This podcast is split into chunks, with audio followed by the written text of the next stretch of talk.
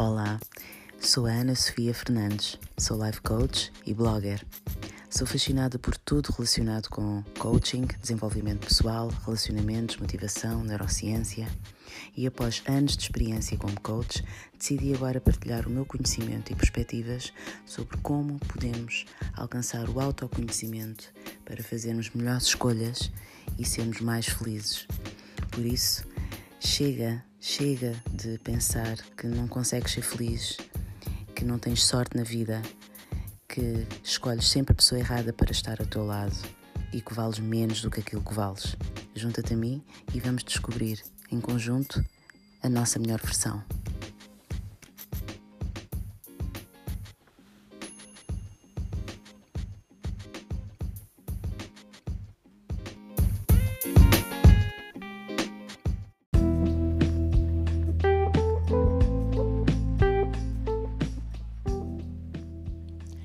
Importância das pessoas que ocupam o nosso círculo social mais íntimo vai para além dos segredos que partilhamos, dos momentos que passamos juntos, dos gostos em comum.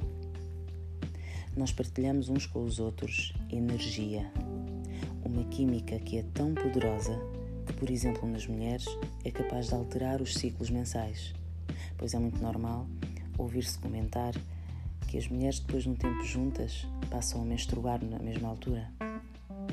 Nos homens, a ciência prova que os níveis de testosterona se alteram com base na convivência. O coaching não poderia ignorar este facto e, com base na neurociência e física quântica, tenta identificar as pessoas que circulam com o cliente e o tipo de contágio que exercem na sua vida. Pois, quando traçamos um plano de ação, é essencial que exista harmonia para enfrentar os desafios quando eles surgirem. Se estamos no caminho, por exemplo, para melhorar a saúde, hábitos alimentares, o corpo, e uma amiga insiste em levar e oferecer aquele pastel de nata tentador, ou se por outro lado queremos dar uma nova oportunidade ao nosso relacionamento, mas as nossas amigas, os nossos amigos só querem sair na balada e são solteiros, não se querem prender a ninguém, considera-se que o contágio é negativo. Por outro lado, se nos aliarmos à amiga que se trata da cabeça aos pés, ou aos amigos que estão juntos, saem com os seus parceiros, fazem planos de férias em conjunto, teremos maiores probabilidades de um contágio social que contribua para a nossa motivação e assim para o nosso sucesso. Isto não quer dizer que vamos abandonar os nossos amigos ou selecioná-los. Não.